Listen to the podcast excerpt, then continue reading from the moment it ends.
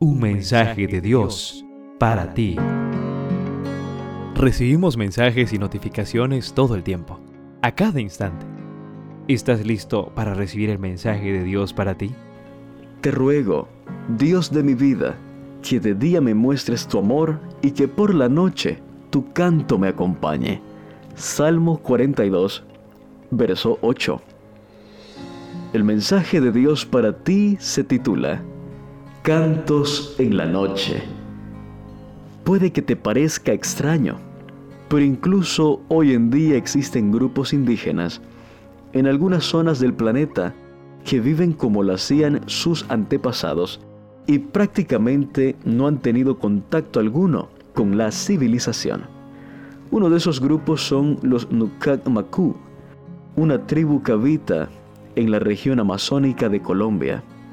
A pesar del paso de los siglos y los avances tecnológicos, ellos siguen realizando las mismas actividades que sus ancestros, caza, pesca y recolección. Los Nukak Maku llevan cientos de años habitando las selvas sin saber del mundo exterior y sin que nadie supiera de ellos.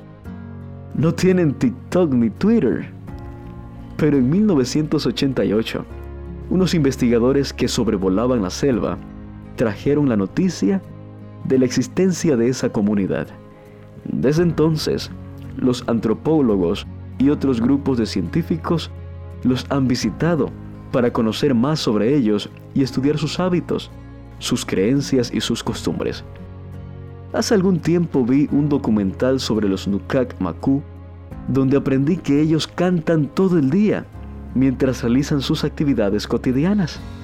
Pero el canto adquiere un mayor significado durante la noche, porque en la tradición de esta tribu, en la noche vienen los espíritus que pueden hacer daño a las personas. Por eso se reúnen en grupos y cantan hasta ahuyentar el temor y hacer que los espíritus se alejen. Por medio de las canciones, obtienen seguridad protección y paz durante la noche que les permite dormir tranquilos. ¿Sabes, apreciado joven? La noche es símbolo de lo inesperado, de la calamidad, del peligro que nos acecha. Así lo puedes ver en el Salmo 91.5.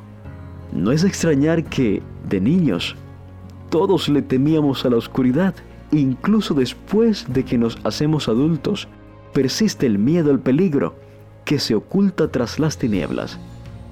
¿Cómo podemos enfrentar la duda y la inseguridad?